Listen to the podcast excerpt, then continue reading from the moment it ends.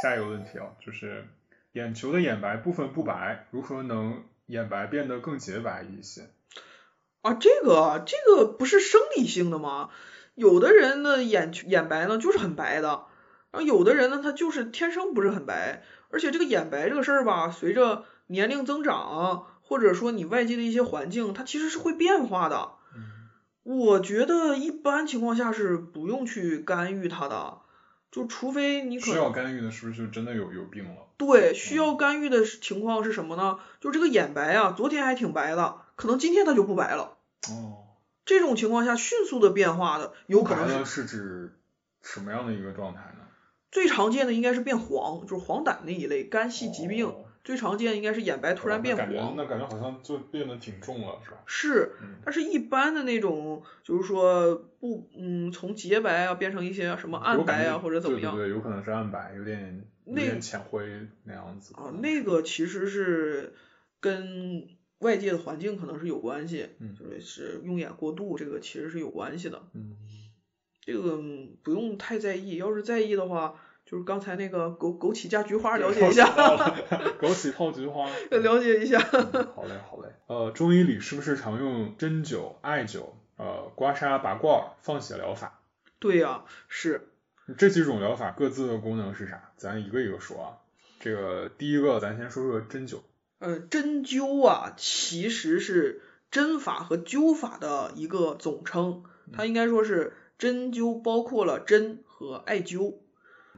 因为针和灸合在一起，嗯，效果比较好一些。就现在很多的医院啊或者什么开展温针灸嘛，嗯，哎，就是说针上挂一个艾灸，这样效果更好。我自己也操作操作过，嗯，尤其是寒性的疼痛，什么老寒腿啊什么的，就是温针灸效果特别好。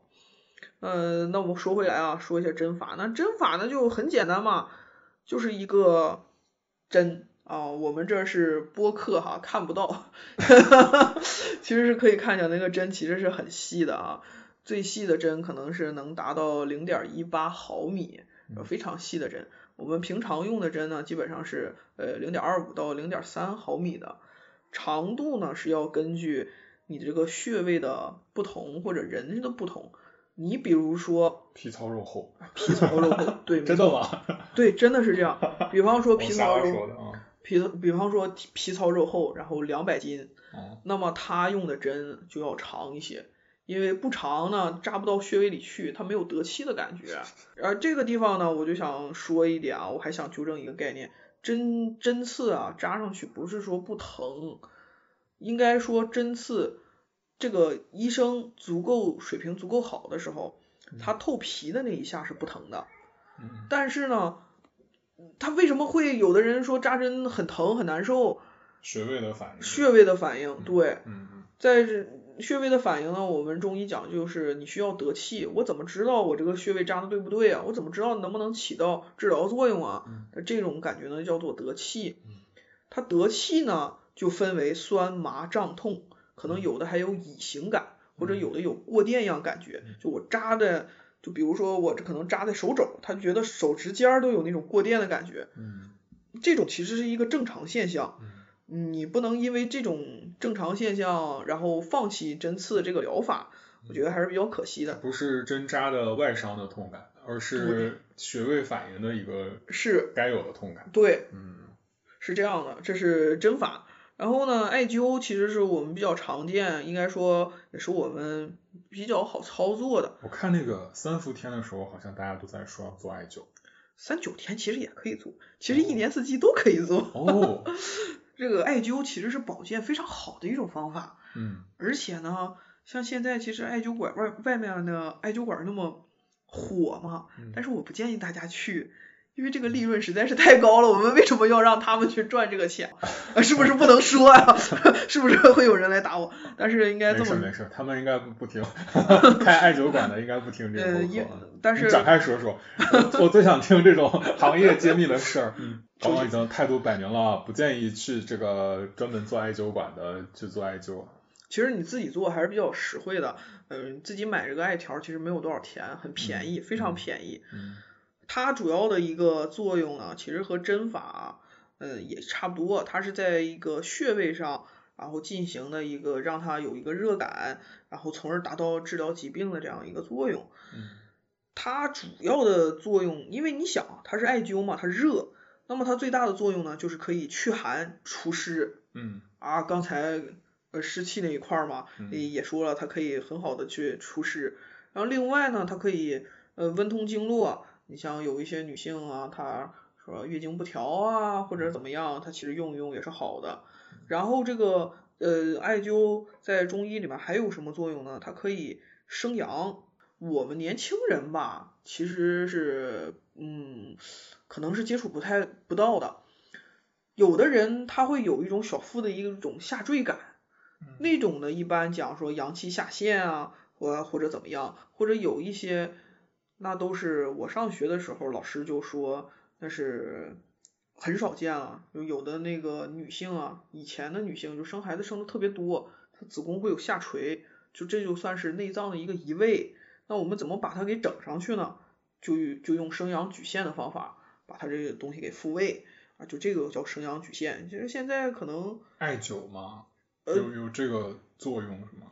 有这个作用，但是要是如果真的碰到这种脏脏器下垂的，是建议他再加上吃汤药的哦，啊，是汤药还是得哎对对对嗯还是要用药，就看一些轻重程度吧，还是要用药。嗯但是艾灸是有这样的这方面的作用的，嗯就是大概我们常见的就是一个去除寒湿的呃这样的一个一个作用，然后温通经络，嗯这是我们现在能用上的。就是对于就是现在能用上的一些疾病啊，呃，就像一些虚弱性的疾病是可以用的，然后风寒湿。然后呢，方子其实之前也也说了，就是气海关元、足三里是最好用的这个。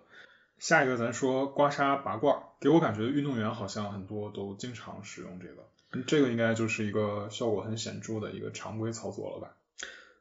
嗯，比较常规。呃，刮痧拔罐儿，要是我们后面还要讲放血，嗯对吧？嗯那其实我认为刮痧、拔罐儿、放血，它三个其实是等同的，同类的。啊这个咋说呢？他们其实你刮痧完了、拔罐儿完了之后，它出现的那个印儿嘛，其实它都是一个皮下出血的表现。哦淤血是吗？对，只不过放血是直接把这血就放出来了，你你能见到血啊。呃，刮痧拔罐儿呢，你是看不到血的，但是他们三个放在一起，本质上都是一种破坏疗法。呃，分别讲一下，就是说刮痧呢，它是通过，嗯，也是通过经络，你可以调整气血呀、说活血化瘀的效果是比较好的。也，尤其是现在刮痧呢，也是针对一些像什么颈椎病啊、肩周炎呐、尤其是肩周炎。肩周炎就是一个局部的一个粘连嘛，你要用刮痧的方法的话，可以给它粘连拨开，啊，这个就好用呗，就主要就是个好用呗。然后拔罐呢，其实也就是你给它扣上去一个负压嘛，然后造成一个局部的一个出血，就是皮下的一个出血了。它也它和刮痧的作用其实差不多，都是一个呃活血化瘀的这样一个作用。然后，那你要这样说，刮痧和拔罐儿其实功功效是类似的，它治疗的疾病呢也是类似的。嗯，比较常用的能够刮需要刮痧拔罐儿的，应该就是疼痛类的，像腰痛啊，哎肩膀疼啊，就这些其实都可以拔罐儿用，还是挺好使的。然后放血这一块呢，它就是见着血了，说白了它也有活血化瘀的作用。但是呢，因为它血放出来了，所以呢，它比刮痧拔罐呢作用更多一点。多在哪儿呢？比如说像开窍泄热，然后消肿止痛，呃，镇吐止泻啊，这些作用它有。消肿止痛很好理解啊，你像我们中医讲这个地方为什么疼呢？一般有两个说法嘛，不溶则痛和不通则痛。不通就是这个局部堵上。如果说我判断了，就是还用之前的那个整体观念辩证论治，我判断了它这个疼痛是不通导致的，那我就让它通不就好了吗？就选择放血的方法，然后它通了，它就它就止痛了。然后同样呢，嗯、你要不通的话，底下不通，你外面皮肤肯定是一个红肿的一个表现。这个不通啊，应该怎么理解呢？就像那个河道一样，嗯河道哪一段垃圾太多了。嗯垃圾太多了，它这不就堵上了吗？嗯你下游的话是还是会有水的，嗯只不过这个水量比正常水量要小了，嗯哎，所以说是这个样子，这种状态。那么下水管堵了，但是没完全堵。啊，对对对对对，可以这么理解，真形象，这个更形象一点。然后我们把这个不通的地方给它，那你要是这个地方堵了的话，你是不是周围它堵的这个周围呢，它会呃变大变宽？嗯。那这个时候就是说红肿这一块嘛。嗯。然后如果说我把这个地方通了。那一方面水也能下去了，然后这个肿不就也消了嘛，就消肿止痛这一块儿。然后开窍泄热这一块儿呢，就是指的是像有一些发热啊，就头一阵儿，呃，新冠的时候，其实没有药了之后可以泻哪？其实可以是大椎穴放血，其实是可以的啊，泄热的效果。当时真听说有人用这个啊，对，大椎穴放血也可以啊，其实泄热还是比较好用的。镇吐止泻这个其实应用来说比较少一点。一般可能有的时候小孩儿会用，小孩儿有一些像什么食积啊，或者是脾胃不和呀，其实就是在手上四缝那个地方，就是手指关节这个一弯，这不有个缝嘛，然后在这儿放血的多一点，就小孩儿多一点。嗯。然后另外呢，就是他们仨呢，这种虽然说是破坏疗法，但是呢，他们都可以有很好的一个止痛的这样的一个作用，就关节疼痛其实都是都是很好用的。嗯，大概是这这几种这几种治疗方法就是就是这么回事儿吧。他们有啥禁忌人群吗？呃，有这个禁忌人群还真有。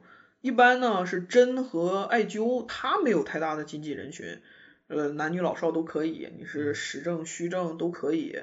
但是呢，刮痧、拔罐、放血是绝对有禁忌人群的。就像刚才一直在说的，他们三个属于一种破坏疗法，是对身体呢。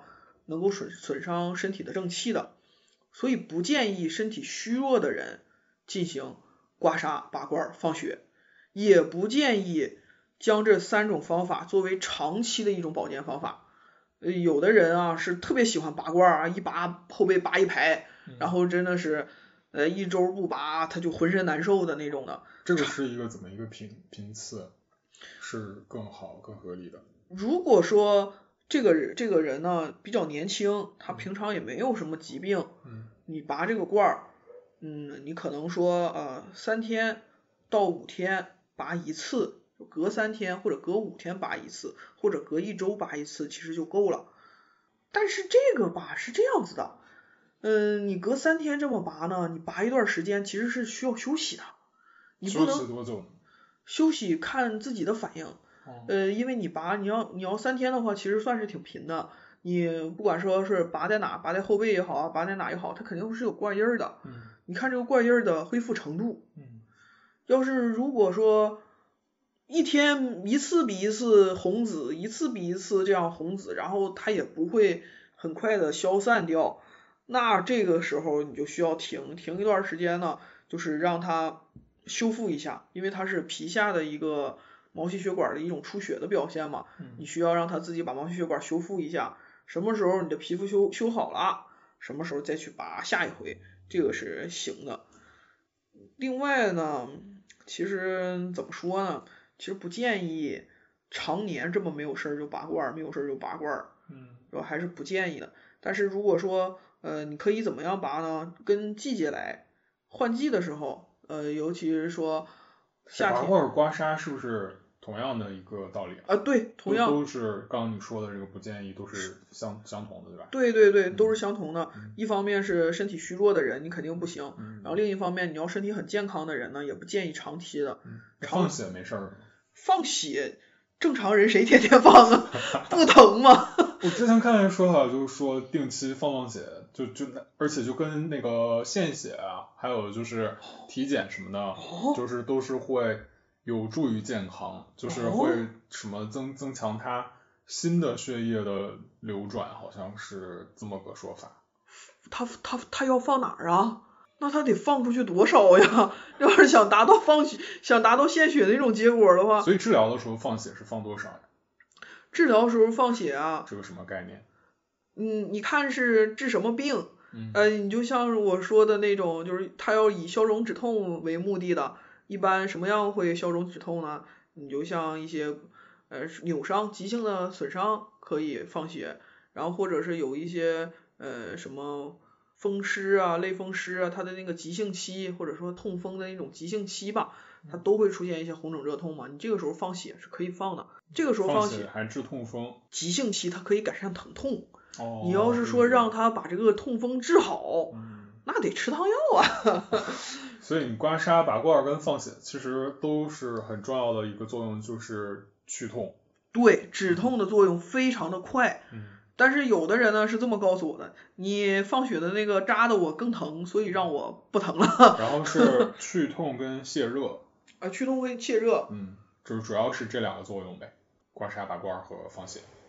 对，嗯，可以这么理解。OK。你要是更多的，它也有一些其他的，嗯，不能说是小众吧，就是平常人不太去去治的一些疾病，就是其实也是可以的。但是总体来讲，就是刮痧、拔罐、放血吧，它是破坏疗法呢，它是伤正气的。然后呢，它是以泻为主，就所以说呢，一般补的需要补的呢是不会去用这个，补的会去用艾灸，它温通的作用比较强，它会是做这个。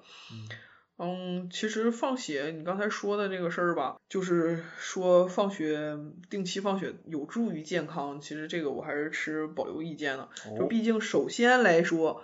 它放血 放血的量达不到献血的量那么多，这是这是肯定的，就所以说它它促进不了新陈代谢。嗯，我们说说这个中医减肥和中医生发，这俩事儿靠谱吗？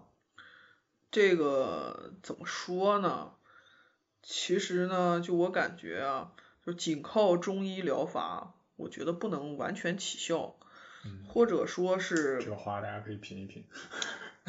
或者说是这个其实跟个人的体质啊什么的也多少有点关系，就是分开讲吧，就是说减肥这一块呢，其实最重要的是调整饮食结构，嗯，就是反复在讲这个问题，现代人的这种生活工作方式，嗯，不太合理啊，就是说你需要调整一下你自己的饮食结构，嗯，吃一些粗茶淡饭也好。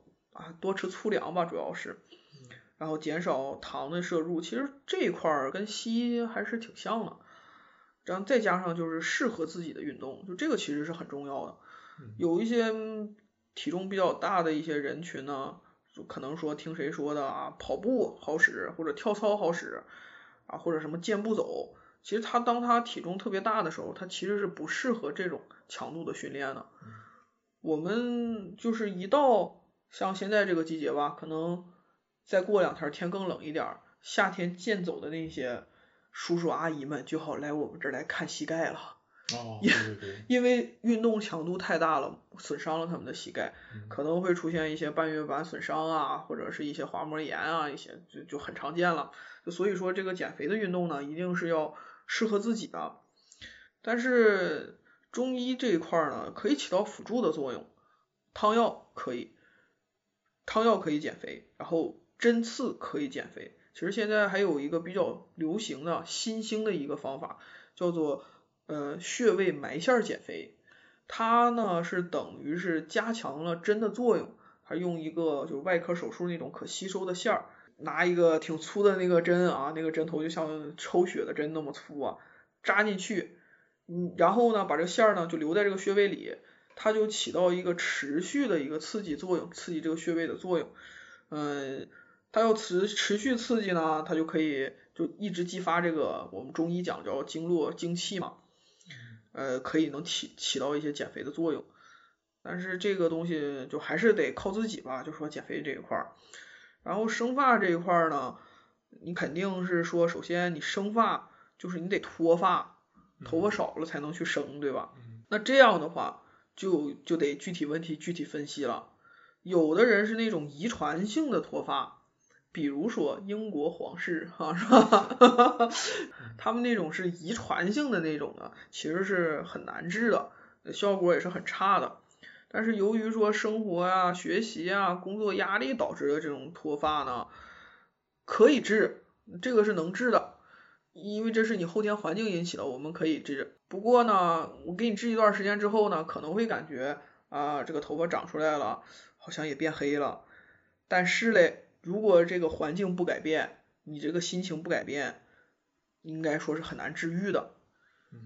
嗯，就说起来呢，就中医的本质呢是调整人体的一个平衡，但是如果这个外界呢在持续的去打破这个平衡，我们只解决你内部的这种因素，其实总体效果其实是一般的。嗯嗯，这这一块是这样的。我听起来感觉好像对于减肥来说，比生发还要更有效一点。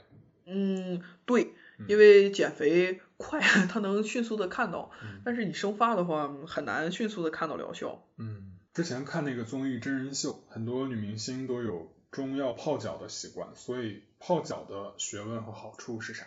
就是说泡脚啊，它其实是属于足浴的一种。嗯足浴呢，又是中医足疗方法的内容之一啊。中医什么都可以靠在中医上，我觉得。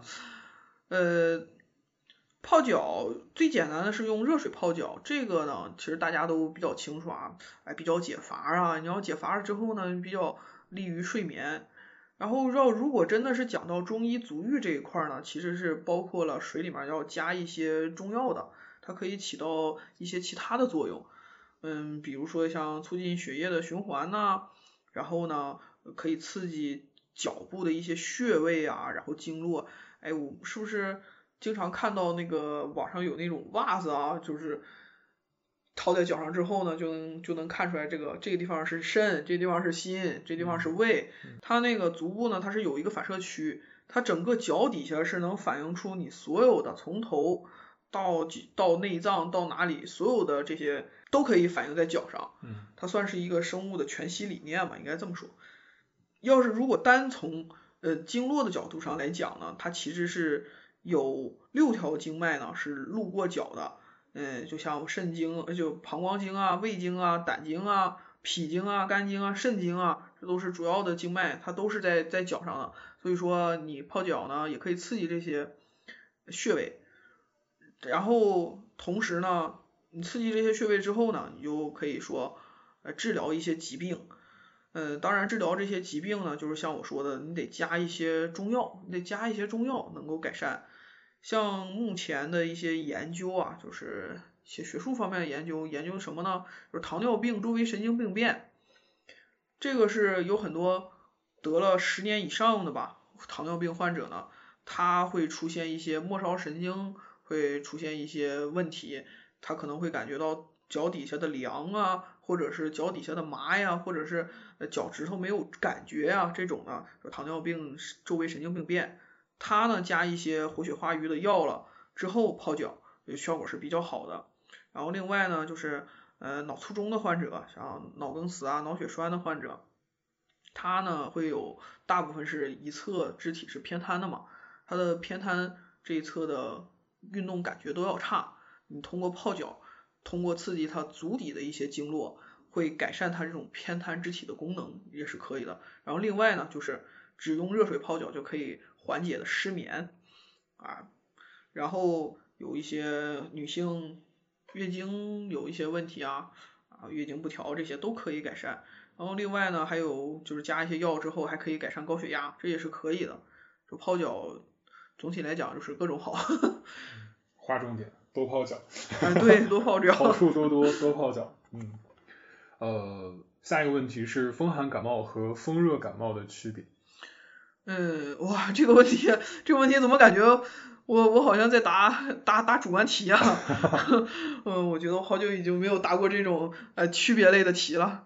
风寒感冒和风热感冒，呃，它在中医内科学里面应该说有一个更专业的一个名称啊。风寒感冒是叫风寒束表症，风热感冒呢是叫风热犯肺症。呃，风寒束表呢，它主要的病因是风寒之邪外袭导致肺气的失宣，这就是刚才说外感六淫的时候不是讲了有一个风邪吗？就是这个风邪啊，就是这个风邪哈，风邪合着这个寒邪袭击了人啊。我们中医讲为什么说风寒之邪外袭，但是肺气失宣呢？而中这个跟中医的理论是有关系的。认为呢，肺是在最上面的，肺主皮毛嘛。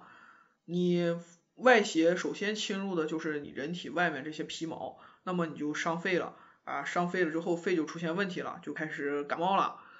然后风寒的表现主要是恶寒重，发热轻，就是特别怕冷，但是发热可能还好。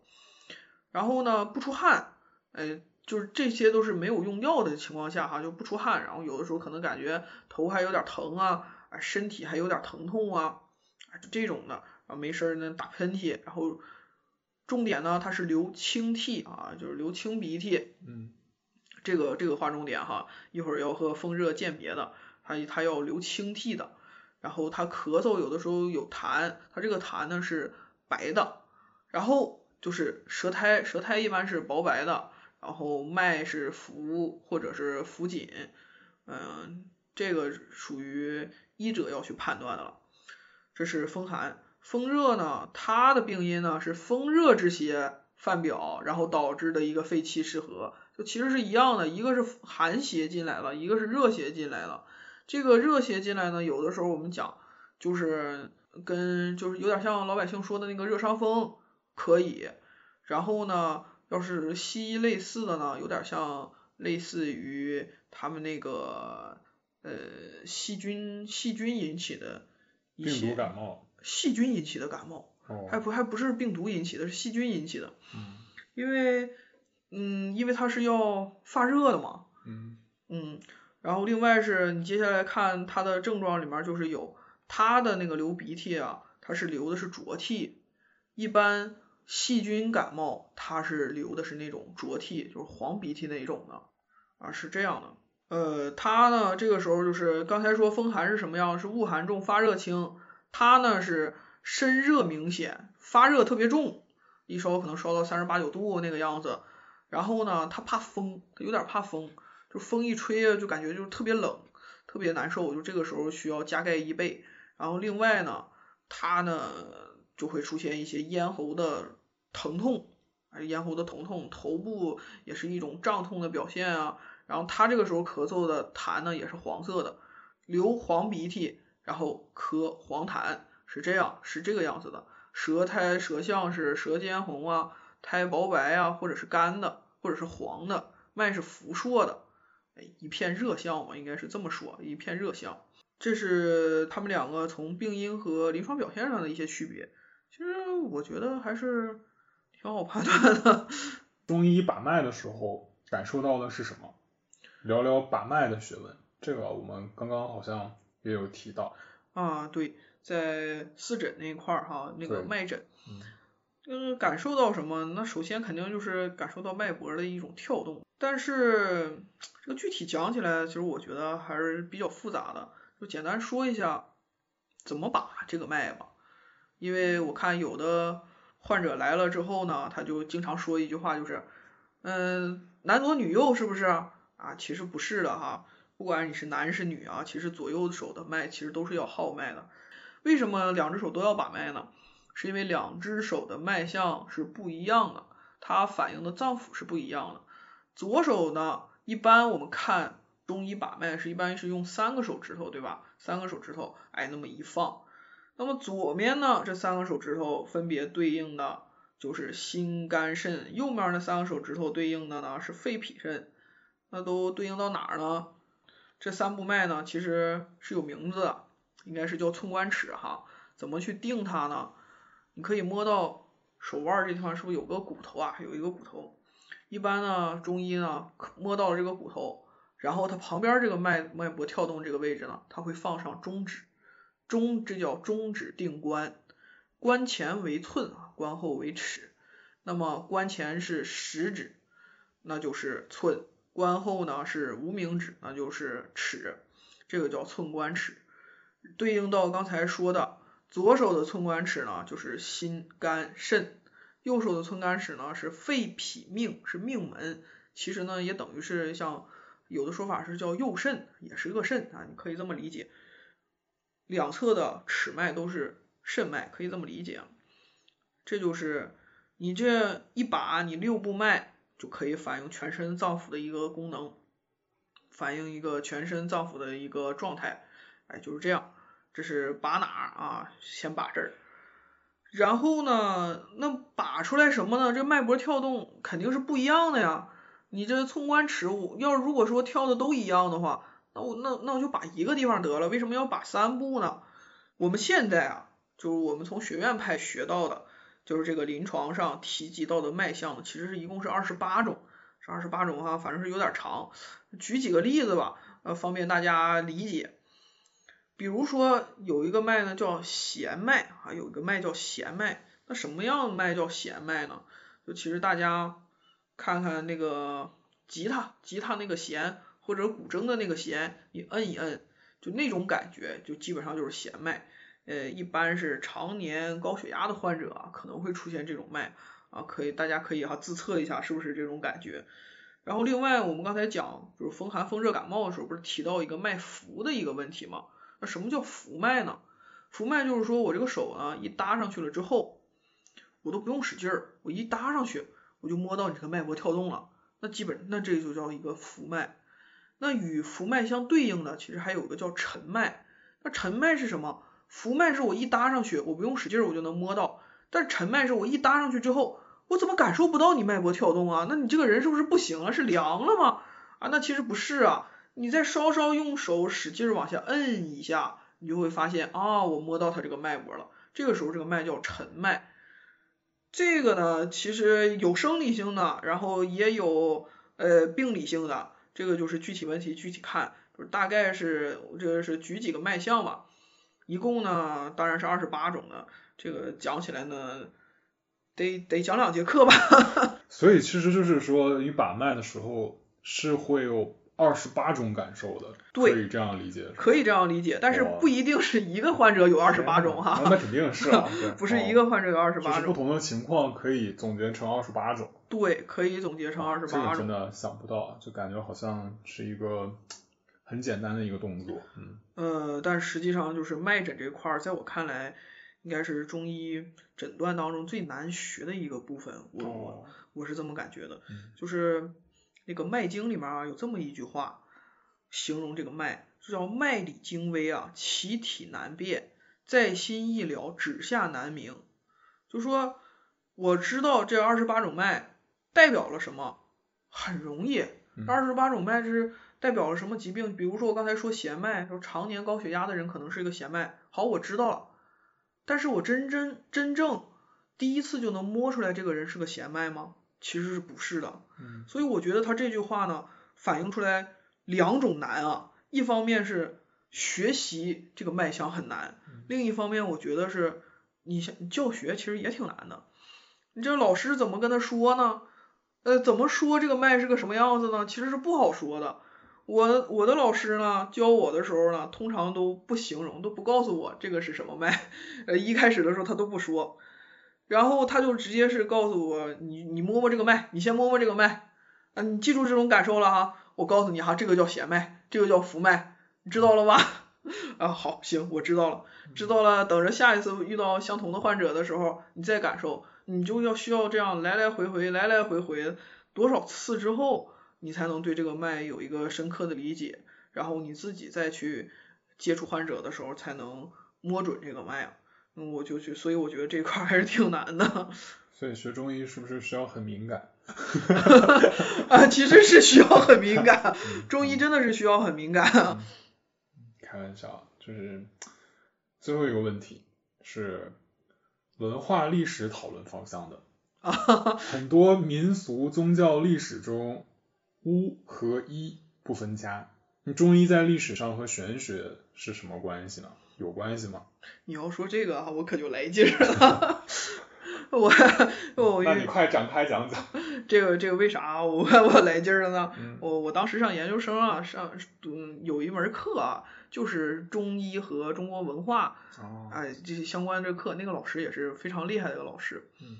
然后呢，就通过那个课的学习，然后再加上我查这个资料，其实我对巫和医这个方面，我是做过一些资料的呃调查的，所以我比较来劲哈。要是说起来这个巫医这个这一块呢，呃，之前的那个大可博士呢，对我也有一一定的帮助，他还给我介绍过一本书。然后呢，话说回来哈，我们不讲等会儿，先别划过去，什么书呀？嗯。让大可博士来说，是巫巫和一方面巫文化，他给我介绍是讲巫文化方面的书，然后通过那个学习大可博士 书籍，然后再加上我自己查查阅了一些资料啊，首先说对于巫和一不分家这个事儿啊，我是举双手赞同。巫的那种仪式，其实现在看呢，有的仪式呢，可能说后来演化成就是导引的那一块儿，呃，什么八段锦啊、五禽戏，其实可能都来源于他们那种舞蹈，他们那种舞蹈呢就可以疏通经络的。另外呢，我们认为就是在我们印象当中，可能是给你画个符水啊，或者是给你干什么，这是巫师干的事儿吧。再早以前的时候，他不光是画符水，他可能给你随便抓把草灰啥的，就是那个草灰那种。东西它有治病的作用，它有的它是有治病作用的，后来也演变成为我们现在应用的一些中药呢。你就包括刚才说的那个朱砂，其实他一开始用朱砂可能是无意的行为，或者说他认为那个东西是可以辟邪除疫的。但是事实上，我们通过千百年的中医的呃研究，然后包括近些年来的现代药理学研究呢，发现朱砂确实有这样安神的作用。所以说这个巫。对于中医是起到了极大的贡献的，嗯，它是一方面是起到了极大的贡献的，我认为是，然后另外一方面是可能是到以后了，随着就是历史的进步嘛，慢慢的，其实在古代呢，有的人也认为巫呢有一种呃诈骗人钱财的那种感觉哈，装神弄鬼的这种的，就所以时间长了之后。一和巫呢就分家了，而且就传统的那种巫，真正能跳大神儿解决问题，像上天祈雨占卜那种巫，后来也在历史长河当中也就消失了。现在剩下的那个巫，可能就真的是装神弄鬼的、跳大神的那种的。现现在其实好像有的时候社会新闻也报嘛。但是呢，我想说，有一种啊，应该说是有一种巫，应该说叫巫术也好呢，还是应该叫啥呢？这个我觉得应该请教一下大可博士。呃，是叫祝由术。嗯。这个其实在明朝的时候，还是属于十三门医科当中的一种，它是被官方承认的。祝由术是什么呢？现在理解起来，祝由术呢，就带有像什么跳大神儿啊。然后带有就是进行一些画符的活动的这种呢，就是包括在祝由术里，因为它祝由术是属于明朝时候的官方认定的，属于医学的一个分支。那现在我们后面的人在研究这一块儿的时候呢，会怎么解释它呢？不会往玄学的方向去解释，他会说可能这是更适合中国宝宝的心理咨询。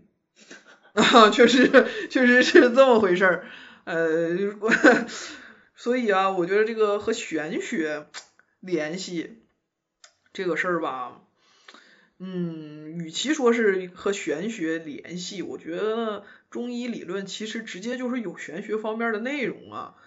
嗯，比如说像阴阴阳五行八卦这些东西，在中医的辩证理论里是出现的。包括用下个问题本身就有说，传闻中医还要学习看八字命理。呃，是不是就是 传你要讲的这个？其实这个这个可能是不能多说吧，这个这个是不是？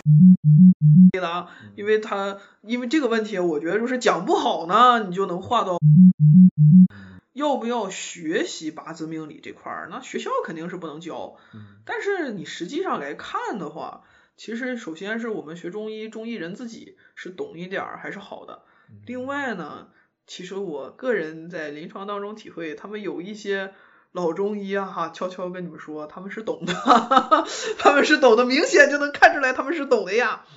像这种什么八字命理啊，什么风水啊，奇门遁甲，就是其实还是可以可以看一看，可以学一学，因为我们呃中药。里面就用，就是应该说方剂里面，它本身它就有那种八卦、八阵的方法，然后进行的一种配比、配比的那种，呃，就配方、配方用的，它就有这种。你要如果说一点不懂的话，你去靠死记硬背，其实你是只学到了一个皮毛。你只有真正去懂这些相关的东西，你才能深刻的体会到。这个方剂的配伍到底是多么的神奇和精妙？我觉得是这个样子，还是学一学吧，没事多看看还是有好处的。所以可以这么理解，就是在这个问题上，如果你从一个历史很久远的维度上去追溯的话，肯定是有关系的，并且是可能是一个同根同源的关系。但是后来的发展它是分开来的，嗯，相当于中医独自发展了在后后边的阶段上，然后同时的话也会有一些相同和融汇的地方在。没错，是这么回事儿，而且是。呃，我认为是自古以来的中医呢，他们也并不排斥说玄学这一块儿。嗯。他不光是不排斥，而且是历历代的中医呢，他还是往玄学方面靠的。嗯。你像，呃，有一些很有名的中医啊，你像陶弘景，然后你像这个呃孙思邈，然后包括像葛洪，他们本身都是对，都是道家的啊，那就就绝对玄学啦，这些东西。就是陶弘景在写这个啊写本草的时候呢，他直接就是说《神农本草经》嘛是三百六十个药，其实是一个是代表一天的嘛。陶弘景整个是翻了一番嘛，七百二嘛，我写两年，其实他跟这个其实是多少有点关系的。就所以说他们其实是不排斥的，然后甚至是往这方面去靠的。所以说现在的中医想要恢复到以前中医那种辉煌的话，其实我觉得是需要去学习的。行，这个感觉如果要是想要聊的比较有意思、比较细致的话，可能还得把大可博士给薅过来了。我 我觉得是可以的，你可以开一期节目讲这个。呃，这样最后的最后啊，想让王大夫分别给二十出头刚进职场的年轻人、过了三十岁的青年人以及六十岁左右的老年人一些中医方面的建议。呃，建议啊，二十多岁，其实我觉得正是好的时候啊。这个时候其实不讲，不太养生也可以哈，可以造作一下，因为这个时候可劲儿作，可可劲儿倒倒可能也不太行。但是呢，这个阶段呢，二十多岁他还是身体往上走的一个阶段，就基本上是到三十吧，就是算是一个 一个坎儿啊，可以这么讲。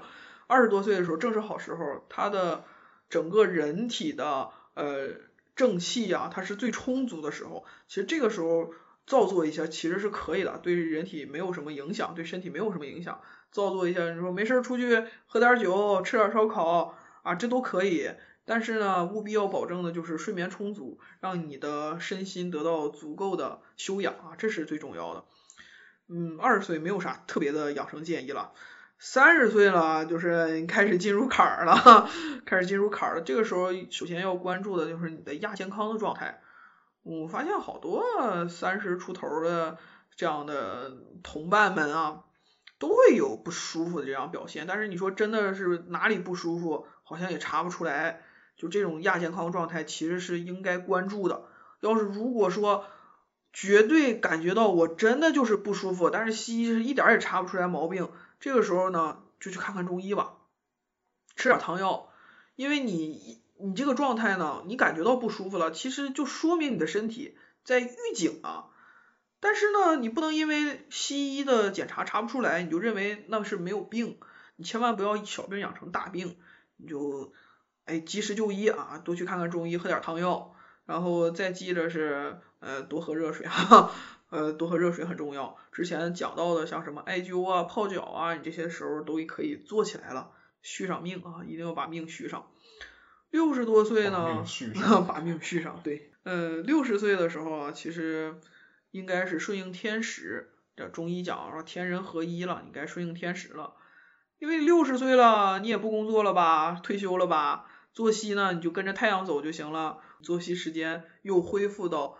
呃，古代那种日出而落日作，呃，日出而作日落而息，就是用刚才的那个睡觉养生的时间就可以用上了啊，早睡晚起啊，晚睡早起啊，因为你退休了没事儿了，你就可以好好的做一下这样的保健，然后呢，最好是能够年年去做一个体检啊，这个体检呢就是比较西医化了，但是可以用啊，呃，对咱好的咱都可以用，体检呢是为了关注一下身体的变化。嗯，可能有一些时候你的指标异常了，但是你又不像年轻人的时候那么敏感。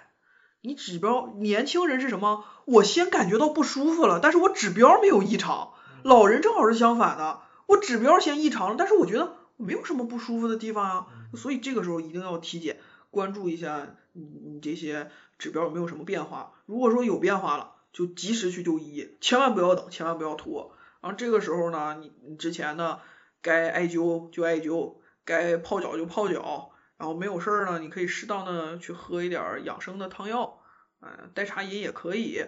然后中医讲就喝点太平药也可以，但是呢，你这些只要是说你喝的这些内用的药，一定要上正规的医疗机构去干去开，大概就是就是这样吧。然后剩下的就是得具体问题具体分析了，每个人就个性化了，再就没有啥了。非常非常感谢王大夫在十分忙碌的工作和学习之余，抽出宝贵时间来宇宙兄弟给大家义诊，也给我们做了很多科普。王大夫这个真的是实打实的十分的忙碌，因为我感觉我大概已经有一个多月的时间一直在想要找一个时间把它薅住，然后来录这期播。哪有这么夸张？我觉得没有啊。一直是都很难呃快速的回复，大部分回复的时间都是错开的，然后一看都是半夜的时间，基本都是不是在值班就是在看病人，嗯，所以。非常感谢，欢迎大家在评论区留言问诊或者继续讨论关于医学健康的话题，然后也希望王大夫自己平日里要保重，注重自己的健康状况。非常感谢老同学还关心了一下我的健康，感动了。最后呢，我还是想要 Q 一下大可博士，他的解释我觉得是确最确最能击中现在年轻人的一些痛点的这些问题。嗯，给我呢也有很深的启发，然后让我呢下定决心可以接受这个七夕同学的邀请，然后过来。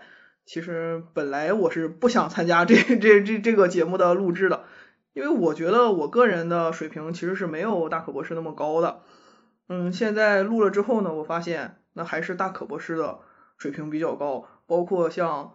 如果他当年没给我一个乌文化方面的一个书的话，其实我不会有那么深的感悟，可能就不会有我今天坐在这里。所以呢，我要向大可博士表示一下衷心的感谢。